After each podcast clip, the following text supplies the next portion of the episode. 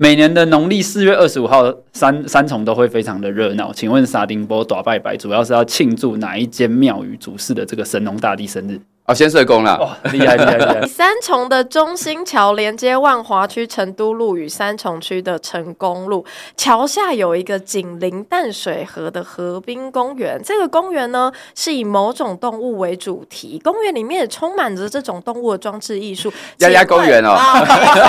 哎，这个题目都不用念完就答得出来。好，下一题，三重的义天宫创立至今超过一甲子，是这个香火鼎盛的妈祖庙。同时，因为附近有非常多的小吃摊贩，吸引了一些可爱的小动物。动物是哪一种小动物？猫。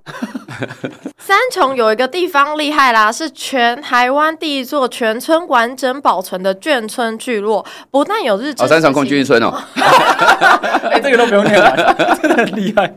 好，下一题我觉得超难。三重是这个以往是著名的戏院和唱片音乐发展的这个繁荣之处哈。那从一九六零到八零年代，这个唱片业聚集，然后连带使得邻近学校的学童获得了这个耳濡目染的机会。尤其听说，呃、欸，称呼号称说几乎被唱唱片厂包包围的哪一间学校，先后孕育了江蕙、凤飞飞、邓丽君、江淑娜、田露露、夏新、南新美等知名歌星，是哪一间学校？三光吗？三重国小。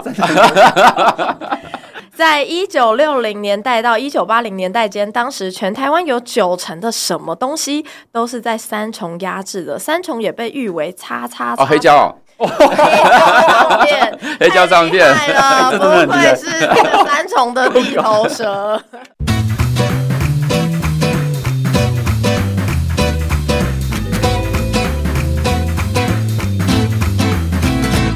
大家好，这里是台湾正花生，我是玉芬，我是魏浩。哎、欸，我们今天邀请到三重区立法委员参选人李坤城，坤城哥。Hello，大家好，玉芬好，威浩好，大家好。其实我觉得叫坤城哥是三重区立委参选人，没错。但同时更值得介绍的是，坤城哥其实是一个这个。隐藏的美食达人，对不对？对，我是被这个政治所耽误的美食家。为什么呢？大家听众朋友如果有兴趣的话，你现在立刻拿出你的手机，你直接在那个脸书上面搜寻一下坤城哥的脸书粉砖哈。各位听众朋友，你如果去三重不知道吃什么，好，没关系，打开李坤城的粉丝专页。他，你就是照着李坤城怎么吃，你就怎么吃就对了。对啊，其实哈，我的脸书上面有很多分享我们三重在地的美食。那其实分享在地美食哈，我的按赞数都最高的，按 按赞跟分享都是最高的哈。那所以我想说，诶，那是不是有这一个以后只要多放一些？哦，这个美食的照片哈，或是介绍美食哈，就让我的这个按赞数来增加。啊，不然有时候哈，我们这流量不知道怎么去控制。我跟你说，因为有时候那个演算法很难捉摸，但是民以食为天呐、啊，哎，民以食为天。然后这时候呢，因为每一次只要有来宾来我们台湾蒸花生，我们一定要先来一个残酷大考验，啊、就是呢，我们要请坤城哥 推荐一下我们三重的美食哈，那个行阿来内的美食哦，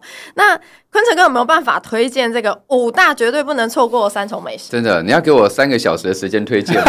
我们五大五大排序。对，好，哎、欸，我昨天必吃必吃。如果我们今天就是去三重，然后只有两个小时，啊，只有两个小时，两两个小时可以吃很多样，就看你的肚子能够装多少。好，那我昨天刚好在我脸书有 po 一个哈，这个三重牛乳大王加炸鸡排。哦，这个三重的木瓜牛奶，然后加上这个炸鸡排，记得哈、哦，你如果这个要点的话，是要点那个全套，全套就是这个木瓜牛奶加上这个大鸡排，这才是全套。你如果说只点个炸鸡排，或是点的那个木瓜牛奶哈，那人家就觉得说啊，利息哈，这个对，看不起看不起就觉得你对不。对三重不熟哈，不是道地的这个三重人哈，那所以行家就是第一个，你去点的时候就是木瓜牛奶大杯的，然后配上这个炸鸡排哦，这个比脸还要大的这个这个炸鸡排。内行的内行的，这是第一。哎，龟头哦，那这个第一个这个啊，那第二个就是呃卤肉饭，卤肉饭、呃、对卤肉饭，卤肉饭我也很推荐哈。那其实三重的卤肉饭很很多，也蛮好吃的，CP 值也很高。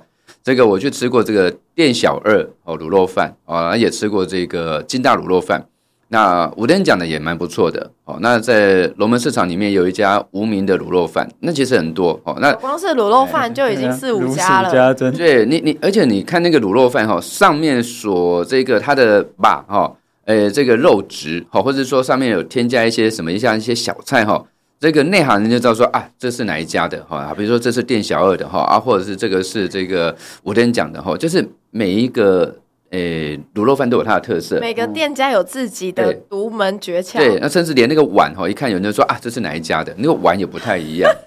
对对，这个是这个卤肉饭哈。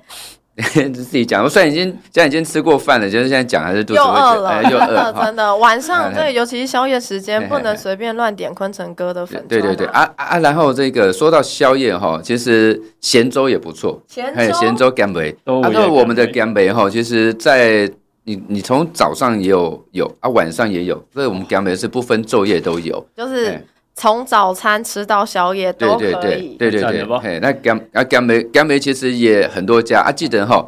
你吃干梅的时候，我觉得哈，吃干梅就是那个粥啊哈，我觉得不是主菜。哦，当然粥也很重要哈，粥就是你要煮个就米暖哈，那你觉得有点在喝汤的那种感觉、嗯、啊？但有人喜欢这个颗粒比较大一点点的，粒粒分明，粒粒分明的哈。啊，但是哈，记得就是小菜一定要多点，嗯，小菜要多点哈，就是像你不论是什么炸鸡卷哈或者是炸鹅啊。哦啊，或者是说这一个红烧肉，红烧肉哈，这这个你一定要点哦，这个才表示说你是在吃哦这个腊味哈，那你要点很多小菜。如果你只点个这一个腊味，那没有配其他的哈，什么炸豆腐之类没有点哦，就觉得说哇呢不够到地，不够到地，假别霸哦，你就是要你就是要点出来要要一整桌就澎湃就澎湃哦，老板才知道说你会点哦，然后这个咸粥哦，还有吗？三重绝对啊，沙巴鱼啦，我觉得沙巴鱼，沙巴鱼，石目鱼也不错。石目鱼也是你要从早上吃到晚上也都有，哦不大，大部分都是白天比较多了，因为就是新鲜度啦，所以在白天会比较多。在我自己服务处后面的有一家这一个，在哪条路上啊？在大智街，大大智街哈，有一家这个林氏哦，这个乌刺虱目鱼，哦就把你刺都拔掉了哈，那家很好吃，它有那个虱目鱼盖饭。那一家也很好吃哈，吃石目鱼盖饭啊，但有人喜欢吃这个石目鱼粥，然后吃石目鱼哈，就是你跟老板有点交情，或者说你那天运气好，你可以吃到这个鱼肠。哦，鱼肠哈啊，这个不是说每一次都有的哈，这个这个要碰运气哈。我也不是说每次去都一定吃得到鱼肠。哦，真的吗？那个、连你都没有办法吃到鱼肠？我们也没有什么恶势力嘛哈。哎，我们也是普通小老百姓，那靠的是我们的诚恳哈。靠的是那个常常常常去光顾的这个熟悉程度。对，靠的就是我们这个跟老板的交情哈。那有时候那个鱼肠啊，那鱼肠吃起来脆脆的啊。讲一讲流口水了，这个这个也很好吃哦。然后，那你如果要吃冰的话，冰我们我觉得有一家在我们那个大同北路大同公园附近，造品必泰吧，那也不错。啊，那必泰吧就是它的最主要是修个短袜了哈，CP 值也很高哦。然后这个五颜六色的那个配料把它放在一起哈，这个很多网美都喜欢哦，这样子拍照也很漂亮。哇，三重的美食，现在昆城哥是如数家珍，这快要讲不完，我一定要先打断你，不然我可能我可能接着三十下略一小时，对 对，我在讲，都在讲美食，对对对，我就想问昆城哥一个问题，说，因为因为其实看了昆城哥那么多次，昆城哥身材真的保持的非常好，那除了美食之外，嗯，然后坤城哥，我知道昆城哥很喜欢跑步。对，对你是被被被那个政治耽误的 那个长跑选手。你有一个例子，你有各式各样那个专才。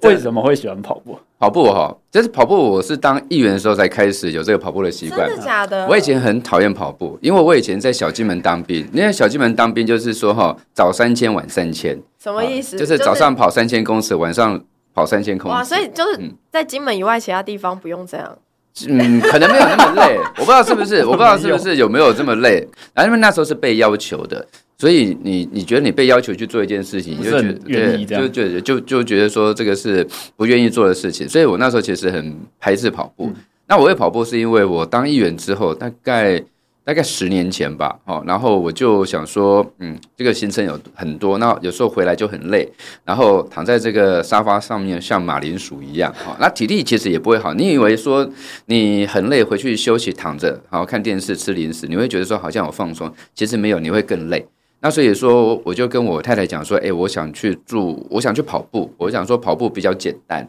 那因为我们家离河堤算近，大概骑车也。五分钟就到了，那所以就是说好，那我就先跑步，而且跑步很简单，你有一双球鞋，你就可以来。对，然后时间我自己安排，好，然后路线我自己决定，时间我自己调整。那所以说，这个我刚开始在跑的时候，我觉得说，哎，还蛮舒服的哈。然后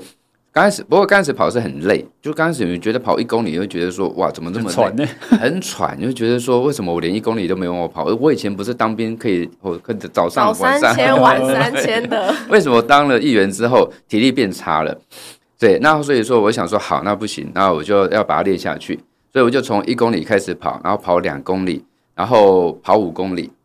慢慢的，我觉得说，哎，还还不错。然后跑五公里之后，你就可以去大概跑十公里，就没什么问题了。什么意思？就是会跑五公里，跑十公里就没有问题了？对啊，就是一个坎嘛。就是比如说你跑，你你跑一个五公里的来回，不是就十公里了嘛？好，你跑单程五，对你等于跑一个单程五公里，然后你回程你一定要跑回来啊，不然你怎么回家？露宿街头，就是逼迫自己一定要回来啊。所以你就是找一个五公里的折返点，跑回来就十公里了啊。对啊，啊，所以跑完十公里之后。这个我们有一个慢跑会，哦，就是泸州慢跑会。然后他他们知道我有在跑步，然后我也会有时候会跟他们一起跑。然后就说，哎，你已经能够跑十公里，就就可以参加二十一公里的。对，这是推坑啊，这就是推坑，就是说啊，你已经跑十公里了，跑二十一公里不是什么问题哈。然后我觉得说，哎，对呀，那个就已经可以跑十公里，为什么不能跑二十一公里？就乘以二而已嘛。哇，你们都很厉害，听起来很可怕。从 从会跑五公里就可以跑十公里，变成可以跑十公里就可以到二十一公里。对啊，他就就是说，哎，那你只是乘以二而已啊，哈，其实不难，就你其实是可以跑完的。那你这样也可以跑全马，是？对，哎，我那时候跑完半马，就是说你可以跑全马了。就是说，你 二十一是一个不会停下来的过程，是一个跑界推坑人的。对，就是说啊，你已经跑二十一公里乘以二嘛，就四十二啊。对啊，那为什么不行哈？那其实其实我觉得是一个自我挑战。乘以二的力量。对对对，然后然后呢，那我所以我就后来就从真的从两公里、五公里、十公里，然后跑半马。嗯。然后跑半马之后呢，我觉得说，那我既然可以跑半马，我应该可以跑全马。然后跑全马，哎，我记得我。我第一场全马是在台南，哦，台南好像是什么一个古都马拉松晚上的哦，一个晚上的一个跑步。我想说晚上跑那个可能会越跑越凉哦，不会，不然我们跑得很慢嘛。然后我第一次跑好像快六个小时才完赛。那如果我是白天跑，我从六点跑跑到十二点哈，早上会很热。对。然后我想说好，那我第一场就报这个夜间马。然后所以我就从那个。哎，我记得好像四点多开始跑，我想说啊，那跑到十点越跑越凉，嗯，结果我错了哈，因为我是在台南，台南哈，其实哈，这个第一个哈，四点还是很热，还是很热。那第二个就是说哈，这个晚上哈，这个热气哈还没有散掉，没错，还还还整个过程都很还是很热，所以整个的过程都很热。如果我从早上五点开始跑，我至少有一两个小时是凉快的。确实，就我是从从四点跑到快十点都很热，对。然后那个还有沿途有那个冰块什么的哈，然后补给都还不错。然后跑完一场四十二 K 的，就觉得说那有什么事可以难得到我？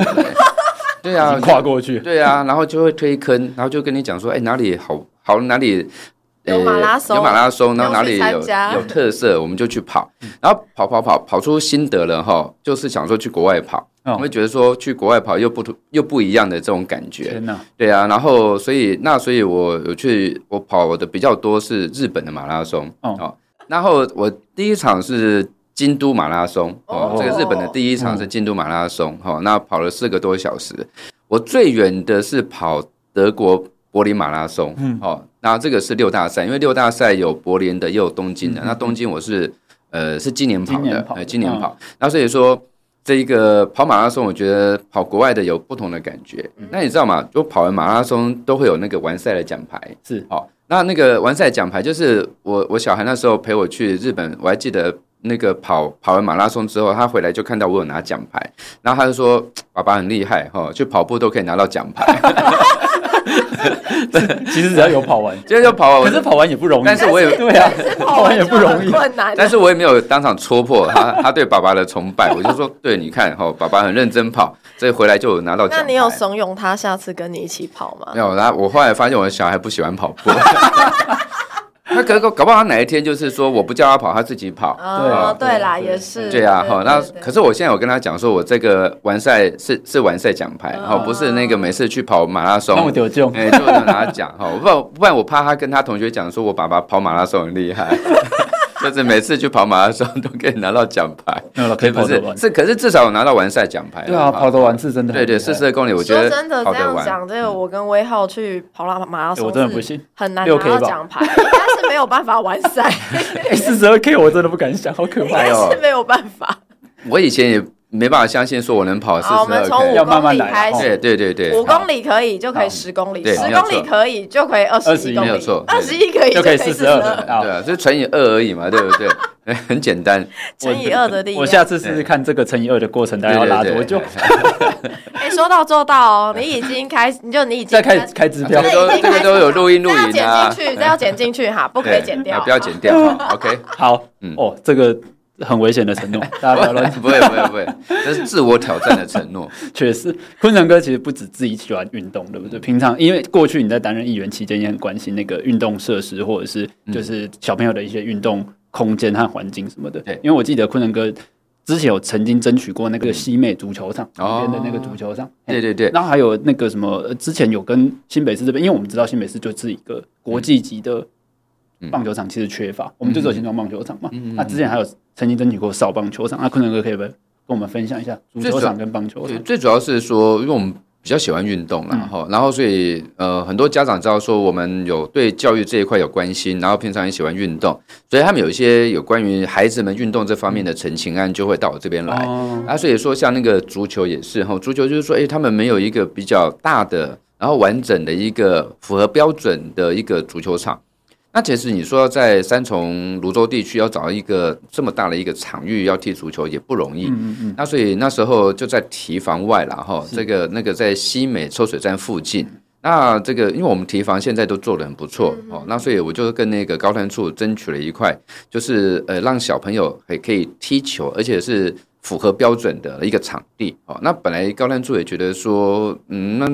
给那个小朋友用踢足球的人也不多哦，然后这个也浪费经费之类的。我说没有，其实现在小孩子哈在踢足球的人很多，是。哦，那踢足球对小孩子我觉得也很棒，就是手脚并用，哦，好，那所以我就跟他们争取，就是说我们就来做一个。这一个呃足球场符合标准的，那因为我跟他讲说，三重芦洲有哪些学校有足球队，嗯、然后国中也可以。哦，那就是说让孩子有一个可以呃符合标准可以踢足球的地方。那后来有做起来，那做起来其实就是家长其实他们都还蛮感谢的哈，嗯、就是说有一个符合标准的足球场，让小孩子可以练习。那棒球也是一样，嗯、棒球就是当然我们有新庄棒球场，那个是属于职棒比赛用的，是。那。那我们其实，在合体外面也有一个，呃，也蛮多个的哈，是属于呃比较是像社区棒球队的。那种，对对对，那就是给城棒哦业余的这个城棒使用，或是一些打垒球的哈，就是诶给大人用的，就是没有比较给适合这个小孩子，就是说比如说像少棒或青少棒之类的。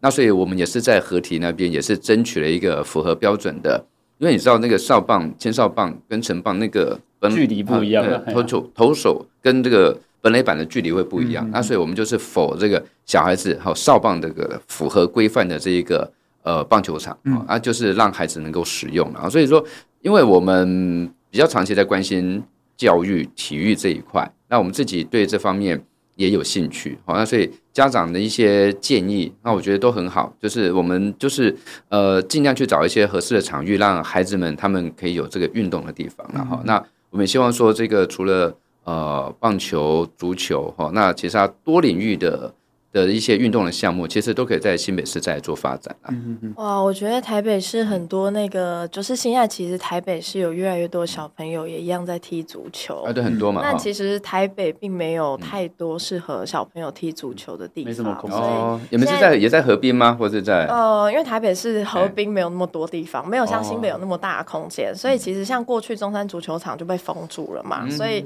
后来。呃，主要是在那个台北田径场，嗯、对中间的场地，然后可以开放让呃幼儿足球队办比赛或者是平常练习的时候可以申请使用，哦、因为过去台北的确没有可以让幼儿足球使用的地方，嗯、所以我觉得台北市的足球父母们听到昆城哥刚刚的分享，一定是非常羡慕的。哎、欸，我们也是有那个从呃，记得也是也有从市里来的，从台北过去，对，也有从台北过来的，这真的是台北非常缺乏的东西。然后我过。去在市议会争取了四年，柯文哲理都不理，完全不觉得这是重要的事情。对，我觉得也是要看首长。那当然，我那时候是市长是朱立伦，我觉得他。他不是很重视啊，但是他他也不会去特地去反对啦。这我要跟坤城哥学习，当时没有成功，但坤城哥成坤城哥 成功争取到了。所以我觉得其实有一件事情真的是要来好好问坤城哥，因为坤城哥其实之前宣布要参选三重立委的时候，有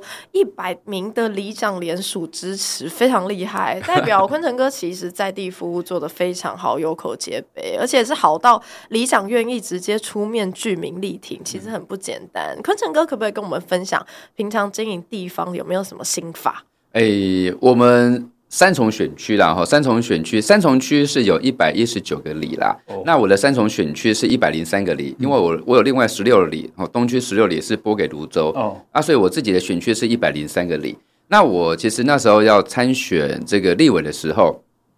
大家都知道，我是先放弃了议员连任哦，放弃议员连任，再选这个立委哈。那所以说，其实我那时候是没有公职身份的。那所以其实当时候我们在初选的时候，也是有一些压力在哦。那呃，我们那时候有跟里长讲说，呃，因为呃我们要初选啊，我们要展现说我们有这个团结，也展现说大家对我们的支持。那是不是可以用这个连锁的方式来支持我？我们平常过去。在跟里长的互动其实都还不错，那我算是亲力亲为，嗯、就是说我也我不会是特别透过呃主任或是助理哈去跑里长，然后我自己没有在动，就是其实我们都是亲力亲为去跟里长互动，那所以我是在短时间。全部大概对三天的时间 哈，这三天 三天的时间就收集到一百名，对对对，哈，就是对对对对对。那其实我的那时候我的对手也也吓了一跳，他觉得说，哎，怎么那么快？哦，那那其实因为平常有跟里长在互动啊，所以里长也信任啊，也信任我们，就是说，那以后如果有这个有机会，这个当选立委哈啊，能够为这个在地来服务了哈，那所以。就我，我其实跑很多行程，我都是亲力亲为。嗯、跑到那时候，有时候李长就说：“啊，你到底有掐左力啊不？” 有啊，每次都看到你，人家是团队跑，这个是本人在跑。对，是不是你其实没有请助理这样子？有，那是助理他们就是因为我们行程很多，我们助理会分开跑。嗯、那我我当然就是说，我会尽量就是说，哎、欸，可以到，就是说有时候助理到了先到，嗯、然后我们后到，哦，啊，就是说尽量每一个行程都跑。啊，有时候时间。当然就没有办法待太久，是。啊，但是尽量就是让里长，或是说让社团，或是让家长会，哈，就是让大家知道说，哎，我们有在关心。嗯、那其实，在跑的过程当中，我是觉得说是当面可以了解一些地方上的议题哦，因为有时候你过去聊天，然后里长就会跟你讲说啊，我们什么地方要改善，或者是什么东西要需要议员来帮忙。然后我们跟家长会在互动的时候，他也跟我们讲，在学校区是需要什么设备，然后这个议员是不是可以协助哈？那所以我我是还蛮喜欢这种面对面沟通的哈，就是说也可以了解一下到到底大家第一个现在关心的议题是什么，那第二个就是说，哎，我们议员可以协助的呃项目有哪些哈？啊，所以我其实还蛮喜欢这样子，哎，当面跟这个选民或是跟这个里长啊、社团啊、家长会互动。我觉得昆城哥分享这个故事之后，照立法院这个连署速度可能是立法院，因为毕竟你一百个里长三天就解决，你那个几名十几名立委签名，像墙壁可能三小时内就对，我们才一百，我们才一百一十三个立委嘛，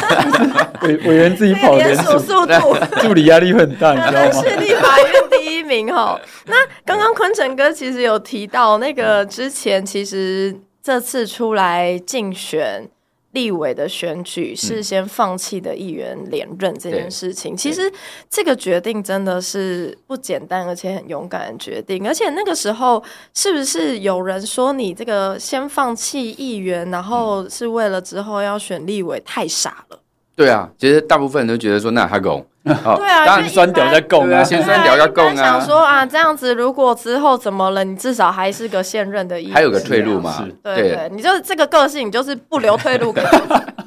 没有，当时候哈，就是去年哈，因为去年就是要议员选举，我要选连任哈，我是之前是当了三届，是那如果再选就是第四届。是那老实讲，我如果再选连任，应该没什么大问题哈。嗯、然后可是那时候我就想说，我们当了三届议员，那如果有机会来选立委的话。那要不要选议员的连任？哈，当时候在我们我们民进党有个初选嘛，我记得好像是三月份的初选，所以我在过年过年那段时间，我其实我有在思考，就是说，那到底要不要去做这个议员的连任啊？然后其实那时候我跟我太太讨论的方向是说，如果有机会的话，我们就不要去啊选议员的连任。第一个，我们去会占人家的位置。嗯。那，第二个就是说，如果有幸选上立委哈，然后议员就少一席，而且没办法递补的，没办法递补的哈。那所以那时候我们的方向就是说，好，那如果有机会参选立委，我们就不要选议员的连任。那所以说，我们那时候想法是这样子。那也刚好是在初选前哈，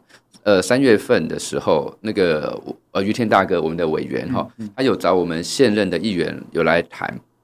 他那时候的想法就是说，那是不是呃要选议员的不要选立委，要选立委不要选议员？那他的出发点是说，诶，如果有人决定要选立委哈，那那个人就不要选议员，就帮大家。把这个议员都选上，然后那个不选议员连任要选立委的人啊，他要选立委，大家也来帮他。他的想法是这样，大家互相这样，对，互相帮忙，那就是合作了，代替这个竞争。然后他讲完之后，他说：“哎，你也不要现在给我们答案，你就回去大家想一下啊。那再过一个礼拜开会再给答案啊。”那时候我回去跟我太太讲说：“于天大哥他有这个想法。”那跟我们的想法是大概是方向是一样的，那所以我就说，那如果开会第二次开会，我们就来决定说，我们就不要选议员连任，来选立委。好，那我太太就说好。那所以那后来再开再隔礼拜再开会的时候，就是其他现任的议员就是说他们会想选议员的连任。哦，那只有我说，那我就选，我想选直接表态。对，我就想，我就跟在座的于天大哥还有议员讲说，那我因为我有想选立委，所以我这次的议员我就。不打算连任，好，然后这个希望说如果有机会，好，这个议员都能够全上这样子，好，那那所以我也没有去登记了哈，没有去登记这个议员的连任，然后没有去登记议员的连任，那当然没有初选哈，就大选也没有嘛哈，那所以那时候我就担任这个嘉龙秘书长的这一个发言人，那也帮大家来辅选，好。然后浮选，那我们这一区三芦区是应选九席，民进党提六席，嗯，然后这次六席全上，哇，六席全上，其实其实不简单，哈，是不简单，哦，因为那时候大环境不好，可是我们六席都全上，哦，那所以六席全上之后，我觉得说，哎，那很好，大家就是刚刚选上议员，哈，那我就来准备选立委，那不过后来还是有初选了，哈，就是有两个现任的议员，哈，还是有跳出来初选，那啊，但是就是说。当时候，呃，在初选的过程当中，哈，其实我感受到说，大家对我的决定是肯定跟支持的，哈。因为当然我们在在这个呃在地方在跑的过程当中，有人也会觉得说，你这个现在不是议员，你没有公职，哈，你在选这个立委的初选，你会很吃亏，哈。那这个你如果。如果初选没过，你就什么都没有了哈。那其实我都是会跟这些关心的选民讲，就是说，那就是因为我破釜沉舟，所以希望大家能够更支持我了。哦，那所以其实后来就是大家就慢慢感感动了，就觉得说，哎，那我已经都放弃了议员的连任哈，然后而且是本来是可以当选连任的，那我因为放弃了，让民进党六席全上，哦，那所以如果由我来参选立委，议员也不会有少一席的问题，哈。那所以在这种社会的氛围之下，哈，那所以。这个初选最后的结果就是我我胜出了嘛哈。我觉得这件事情最不简单的其实是说，不只是让这个当时提名的六席议员全上，嗯、更重要的是，其实就是坤城哥刚才分享是。不会因为有任何一个现任的议员，然后因为呃后来可能就是当选立委而造成议员空缺，因为其实一名议员老实说可以做的事情还蛮多的，对呀对呀。所以如果就因此少了一名议员，其实对于地方的居民来说未必是好事。啊、所以我觉得坤城哥是一个非常。勇敢的政治决心，我觉得虽然于天大哥说的是互相，但我觉得更重要，其实是这是对民众来说是最大的福祉。对啊，就是就是这个福利是最大化的。对啊，就是我我那时候决定就是说，好，那议员如果都都都能够当选哈，然后我再当选立委，然后对于三重区来讲哈是双赢，好，就是说议员都在，那就可以就是就可以多一个立委哈。因为我们做的这个事情是是正确的，好是，那所以我们慢慢把这个我们的想法跟我们支持者讲，好、嗯，那其实我们支持者最后其实都都能够接受，哦，而且你知道吗？就是说在电话民调初选的那个前几天，哈，大家都很担心，就担心怕我我我不会上，怕是担心说我不会过，所以他们都。都在家里等电话，积极的动员拉 票，就在就家里等电话，守着电话，对对对对对对，这种积极的心态很重要。对对啊，这样一路持续到明年一月十三号。我还记得哈，我还记得在电话民调的当天晚上哈，我们还是有车扫。那那时候我就跟我们的这个车队讲说，我们尽量去扫巷子，不要去扫马路哈，因为扫巷子可能刚好大家诶在家里在家里哈爱听电话，那如果有听电话的人哈，就是。在家里面的人会听得到我们的这个麦克风的声音哈，然后就我们就去绕巷子，哇，就是绕巷子的时候就有有那个民众就是把这个窗户打开，就是说他有接到电话民调，哇，好感人，那一刻，我这真的很感人，对啊，就觉得哇，好棒哦。然后这个在走的过程当中，还发现蛮多这个民众会出来，就是说啊，我还在等电话。那我在想说啊，那应该没什么大问题啊，因为其实。民众是蛮热情的，哈，那所以说，那后来结果也是觉得说，哎、欸，那个那个结果也蛮 OK 的，代 表其实坤城哥在地方的经营真的是有口皆碑，就是说大家有认同，是啊，然后有有认同这种，我当初放弃议员在选立委，其实我现在要选立委，嗯，我到市场到公园哈，还是很多人提到，嗯，就是说。啊，你都不选举，有没有选立委啊？我我不支持你，不支持上面来。有啊，这就是一种决心的展现。对啊，对啊，哎，而且我就是说，虽然当初这个决定，这个很多人觉得说，呃，笨或是傻。其实我也问过很多我们政坛的前辈，我就说，哎，我想选立委，是不是不要选议员？嗯嗯。他说，哎，你卖哈拱哈。他说，你你不会因为你不选那个议员哈，就没有人跟你出选。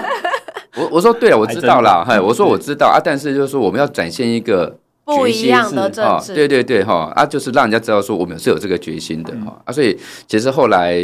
这个从这个结果来看哈，是当初我是觉得说，不管是三重人哈，或者是说我是觉得绝大部分人会对于我们这种决定会都还蛮肯定的。嗯嗯嗯。我当初印象很深刻是说，因为其实那时候新北就是去年九合一刚选完没多久，嗯、然后坤成哥就已经开始就是新那时候快过年嘛，然后开始跑市场，对，对对，就是每一个选区内的市场都去走，我就觉得哇，在这么激烈的选举过后，有办法就是马上回到选区又开始继续跑行程，我觉得那个体力还有那个意志力真的很佩服，这样子。哎哎，就是因为选举，选举你会就会让自己有这个动力跟冲力，就觉得说好，那我们一定要好好努力。坤成哥是每天至少走两万步的。立委参选人把球鞋走破掉。对，那其实哈，这个人家说这个每天一万步哈，健康有保固是。哎，现在每天两万步哈，这个胜选有保固了。必须要讲，坤成哥基本上一个政治跟人生哲学就是乘以二，乘以二的哲学。对对对，要体现了你这个人 走路就是要走两倍这样子。没有啦，就是说，哎，我尽量用走路的方式去走哈，因为。诶，每里每里这样去走，那我也发现说，诶，会会有不同的风景，因为有有时候我们呃开车是。哦，或是说你是坐在这一个吉普车上面，比如说扫街的时候，嗯、我们坐在吉普车上面或宣传车上面哈，其实你会看不到说一楼的风景，嗯、我们可能看到二楼、三楼的哈，那你你用走的方式，你去看到说，诶，这个一楼的风景会不太一样。啊，然后你去走，然后有些人听到麦克风，哈啊就出来跟你，哈门打开哦，哈啊就跟你讲会支持你，好，或者说有时候我们下午三三点开始走，然后我们麦克风在喊，然后楼上人会探头出来，那时候我想说是不是我们吵 吵到人家了？要睡，对，要骂我们了，很紧张，就没有啊就出来就是支持你，哦，就是说哎哎啦哈，加油，哎加油哈哈，然后就是挥手或是比赞哈，然后就那种感觉就是说，哎还蛮温馨的。那有时候去走，就发现说一些三重我以前没注意到的店，或是以前有注意到啊，但是一直没有机会进去的。哦，像我之前在走，那就走到那个有一家哦，这个这是三重大罗厂哦，做螺的哦，做螺的啊。我以前其实知道这一家，我们三重有一家做螺的哈，很有名，历史也很久了，可是一直没有机会去去参访、去拜访。那我那一天这种走走走。那走走到那个三重大罗厂，我想，哎，我们是基金吗？哈，然后就走过去，走过去进去，就跟里面的这个师傅，其实其实是两位大哥，然后是兄弟哈，他们就是在做罗，然后呢，在做罗，然后就是也请教了一下这个做罗的过程啊，因为这个技术真的快要失传了哈，因为这个是。虽然那个螺是机器可以完成，可是调音一定要师傅自己亲自去调啊啊！所以那个我脸书上面就是有那个他们去调音，那个你只要那个敲的位置哈，嗯，就是他铁锤会去敲敲那一个他那个锣的位置，对，然后他就会锵锵锵锵锵，哎，他他每次只要调整的位置不一样，那锵出来的声音音阶就不一样，哦，对，就会有哆来咪发嗦，对对对，然后。然后我觉得真的很有趣，好，高手在民间，真的啊，所以说这样走，我觉得说这个跟民众的互动又不太一样了哈。所以虽然说这个呃把鞋子走坏了，然后不是说那个鞋子品牌不好，那个鞋子品牌很好啊，但是这个走坏，我觉得哎。还蛮高兴，没有成就感，竟然可以把鞋子走坏。哎，看，其实看昆腾哥常常在脸书，除了分享美食之外，还有那些很多在地的人文艺术的风景，或者是在地比较有特色的商家。就是听众朋友如果有兴趣的话，也可以上昆腾哥的脸书来来追踪、来关心一下这样子。那其实还想要问昆腾哥一个也是很残酷的问题，因为我们前面做了十二年的议员嘛，然后就是刚刚听昆腾哥这样子分享下来，包含。体育运动也好，然后学校的设施也好，或者是各式各样大大小小的陈情案，应该是累积的，累积起来是非常可观的。那因为做民意代表，其实就是争取很多很多的建设嘛，然后很多的陈情案跟服务案。如果说只能挑一件事情，昆城哥觉得最印象深刻或是最有成就感的事情，昆城哥会选什么？挑一样哦。对，哎、欸，做十二年其实有很多可以讲，惊人 应该很惊人啊，对啊，很多可以讲哈。啊，不过就是说。如果真的要挑一样，我会选择那一个碧华国中迁建。嗯，好，碧华国中它本来在我们自强路五段那边，它是一个海沙屋，哦，就是民国七十几年盖的学校，哈。或是说盖的房子很多都是海沙屋，对对，那那期间我记得那五年之间，对对对，因为台湾的建材规范那时候还没有很完整，对，然后那时候房子大量在盖，因为那时候经济起飞，房子大量在盖哈啊，所以有时候会掺一些海沙哈。那那个碧华国中，就碧华国中，它就是海沙屋。那是因为有学生他这个在上课的时候，因上面突然有天花板掉下的石头，那真的超天呐，对啊，那还好水泥块这样，哎对，还好没有学生受伤。然后一次两次之后。哎，那个我就跟有家长来跟我澄清，那我就跟校长讲说，哎，这不行，要改建。嗯，他们说有，他们已经之前就是有跟这个教育局已经有有有报告了，就是说学校这个他们有去鉴定是海沙屋，氯离子含量过高，那所以呢就是要改建啊。但是那时候教育局那时候朱立伦他是说，那改建可以啊，啊就是这边改建完再换另外一间，这边改建完那另外一间，就是穿着西装改西装。是。那可是你如果这个学校只有一两栋是这样子还可以，我们把孩子们疏散到另外一个学校和另外一个教室来在上课。可是不是因为碧华国中那时候全栋 整栋都是 整栋，天哪，都都是海沙屋。那所以我那时候就跟朱立伦讲，就说哎这样不行哈，你这样子哈。你这边拆一栋啊，另外一栋也是海沙屋哦，其实还是有危险。就你从一个不安全的地方移到另外一个一样不安全的地方，对，他他不是说另外一个是安全的啊哈。那所以那时候我就跟朱立伦讲说，哎不行，要盖一个新的学校。他说啊，你盖新的学校你要找地点啊，对啊，哎哎，那刚好让我找到，就是说因为我们少子化，好，然后其实距离学校不远的地方，就才才一两公里，哦，我们还有一个国中预定地，然后那个国中预定地呢，现在只是做停车场使用。然后他刚好在新北高中的对面，哦，那所以我就跟朱立伦讲，就是说啊，不然这块地哈，还可以来做这一个新的这个碧华国中，哈，然后这个可以在那边盖新的学校，哈，而且新的学校第一个经费省，然后第二个呢时间又快，哈，然后朱立伦那时候也支支吾吾的哈，他也。不想一下子把这一个红利做给我，嗯、哦，他就说这个哈、哦、还要教育部还要有经费啊，哈、嗯、啊这个哈、哦、还要附近呢这个家长看愿不愿意说呃换了一个新的地点，他们可能这个上课的距离会增加。我就说你就办公听会。哦啊办公听会，当家长就是说有新的学校。重盖当然很好啊，对啊，哦、一个不安全的地方变成安全的地方，对啊，啊，所以我大概争取了跨界了哈，大概争取了大概三年的时间哈，他他终于他有同意了哈，啊，所以后来我们就是在那个新北高中对面的学校预定地就盖了一个新的碧华国中，然后旧的碧华国中哈现在是也是变成停车场。啊，但是它。他的那个旧的碧华国中是要做一个长照中心的哈，它是 BOT 的方式。啊，但是现在还没有标出去了哈。啊，但是至少说新的碧华国中，它就是一个全不要说三三重芦洲区了哈，我觉得是全新北市哈，对这个设备最好的一个学校，然后因为它是后来才盖的哈，然后所以它设备一定是最新的，然后这个那当然行政团队都都很认真哈，那所以说让孩子们让家长们能够放心的说，哎，有一个新的一个学校。那能够在那边哈，学生上课也安心啊，也放心，然后设备都是最新的，然后所以对我来讲啊，就是说这个是等于是我们当议员一个蛮大的一个成就感也，就是说你让孩子们有一个安心上课的地方，而且不只是现在的孩子，而是之后要进碧华国中的孩子，都有一个更安全的学习环境。我觉得朱立伦那时候一定被你吓到，他可能原本叫你找地址一个推脱之词，对啊，哪有那么好找？啊啊，就他就他意思就是说要帮你找地啊，哈，结果就真的被你找。对啊，我就说，哎，那刚好有个学校预定地，就而且还是学校预定地，完全没有名正言顺啊，名正言顺到不行。然后他刚好在新北高中的对面，我就说，哎，那这样变成一个学区嘛，哈。哦，那碧华国中、新北高中，天时地利人和啊！对呀，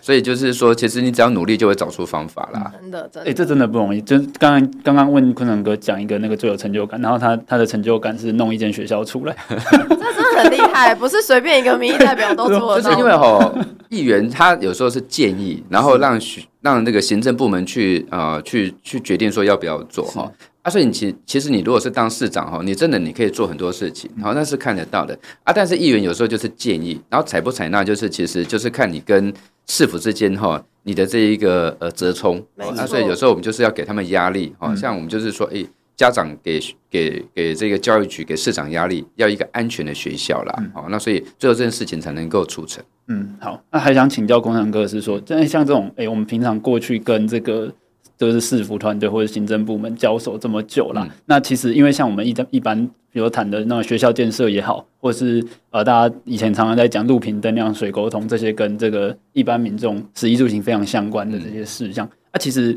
实际上在这个民意代表的层面，常常都是议员的职权比较好来做建议和施力。那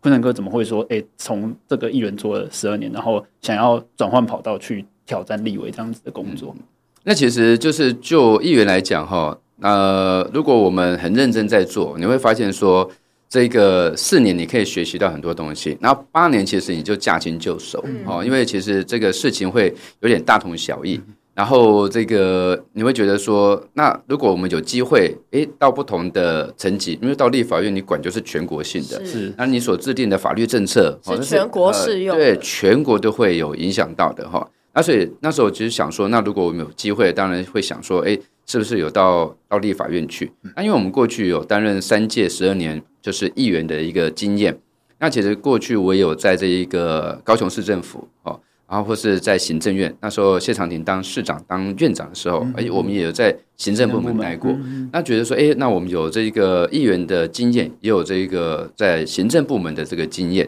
哦，那我想说，哎，那如果有机会，我们就是到立法院哈，那去看一下，说，哎，我们是不是能够做更多的事情？哦，因为很多的政策，当然地方议员可以做啊，可是那还是会有局限性啊。但是如果说要比较高一点点的，到立法委员哈，在一些法令上面一些调整，因为我们其实也会遇到一些法令上面是属于中央的，是对啊，就是说，像我们会遇到一些，就是说，嗯，比如说它不是属于低收、中低收入户。它是属于边缘户，嗯，啊，那边缘户你要去申请这些社会这个福利哈，其实就会受到限制。那所以说，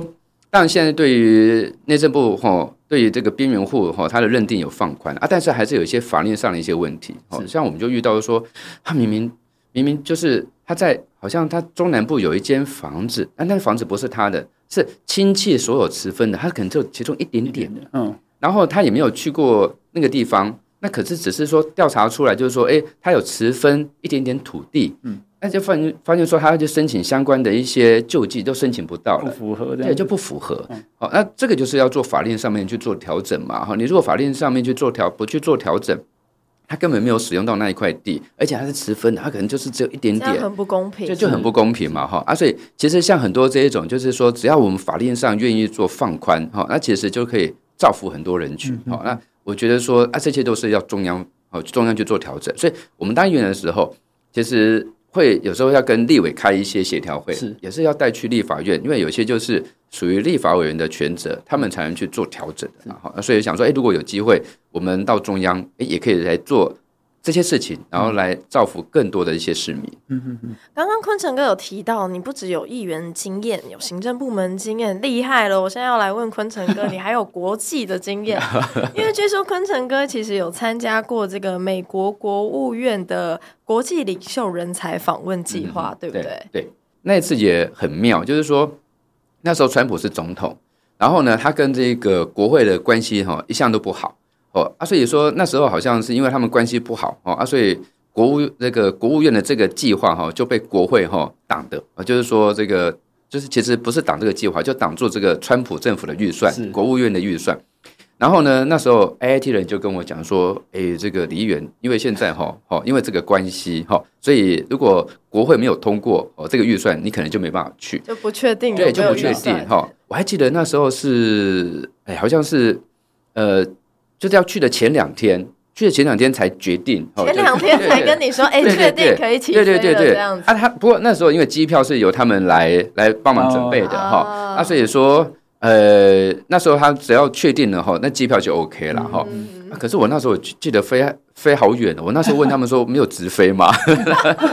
没有，他说因为经费有限，哦、所以我记得好像是先从台湾，然后飞到我忘了飞到美国哪一个城市，好像先到南方嘛，然后再到。再到纽约就对了。原来美国国务院也有这个个有有有有限的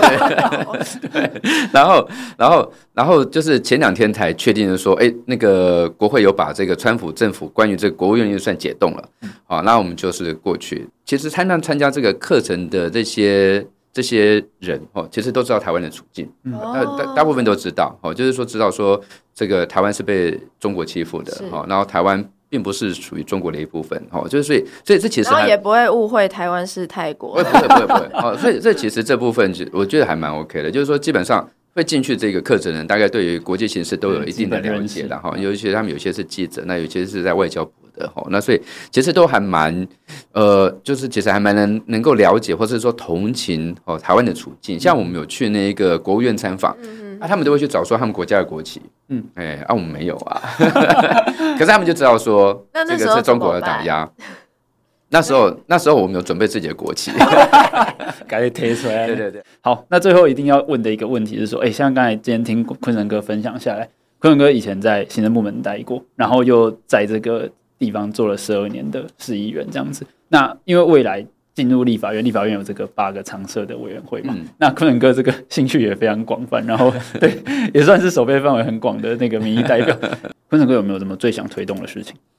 最想推动哈，或者现在最最呢最有非常有热情，想要 急着要做。没有，其实哈，现在对我们来讲，总统要胜选，然后国会要过半哈，因为你你国会过半，你在立法院，我们行政部门推的事情，你才有办法啊，才有办法延续下去。啊，所以说对我们来讲，就是立委过半，好，那这个让这个保护台湾，好，为了台湾安全的相关的法案，或是说为了让台湾的建设啊能够自继续前进的一些法案哈。我们在立法院有过半，我们就能够做。那当然个别个别有个别选区哦，比如说关心的事情，比如说，哎，我这个选区，哎，大家比较关心这一个医疗的问题哦，因为我们虽然市立三重医院不错，但是你如果要看病，还是要过个桥哦，到这个台北市去看。那所以，如果我们把市立三重医院升级，哦，然后这一个呃，对于这个老人家的部分，对于小孩的部分，我们在。也多琢磨一点，哎，那或许大家哎不一定就是一定要过桥去看病啊，或是我刚刚有提到说这个长照的部分哈，那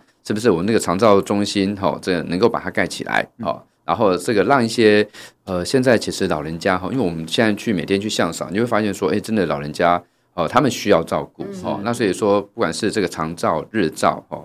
那都需要这一个政府再多多花一些哦，这个时间或者是说经费来做处理。我发现我我们现在这个关怀据点三点零做的还不错。嗯，我有时候去去向扫，然后发现说，哎，里面有这个关怀据点，然后老师有在上课，哦、然后那那老人家就是在那边哈上课，然后上完课之后呢，他们还有一些中午哈做的比较好的，还会有供餐，供餐对，然后就在那边早上上课，然后中午就供餐。我觉得这方面就是让我们老人家觉得说。诶，政府多活多动对啊，政府一直有在关心他们啊。这个我觉得这个在这方面也是要去照顾啊。当然你说这个小孩子他们要上课哈，就是从这个呃公幼公托等等之类的，我们名额再增加，然后这个再多一点预算进进去，让父母哦敢生，然后呢也想生哦，然后生完之后又没有负担，这也是未来我们可以做的。看起来已经完全准备好了，就是证证件很多，然后对未来想要做的事情，坤城哥也都已经有很多的想法了。想必未来团队一定会非常的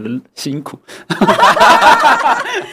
浩现在是以一个曾经做过立法院助理的心情在发言啊。没有这个这个老板有想法的时候，就是就是帮他做好就好了。对对对，老板一起来一起来，把把事情做好。希望坤城哥就是明年可以顺利的进入立法院。剩下。那个两个月时间呢？没错，真的是最后冲刺。那今天真的非常开心，坤成哥来上我们台湾正花生。那也希望各位听众朋友可以这个，如果身边你自己本身住在三重，或有三重的朋友，拜托，请推荐这么好的。立委参选人，让李坤城这么好的一个政治人物可以进入立法院，为更多人服务。好，今天非常感谢坤城哥，谢谢，谢谢，谢谢，谢谢，拜拜，谢谢，拜拜，拜拜。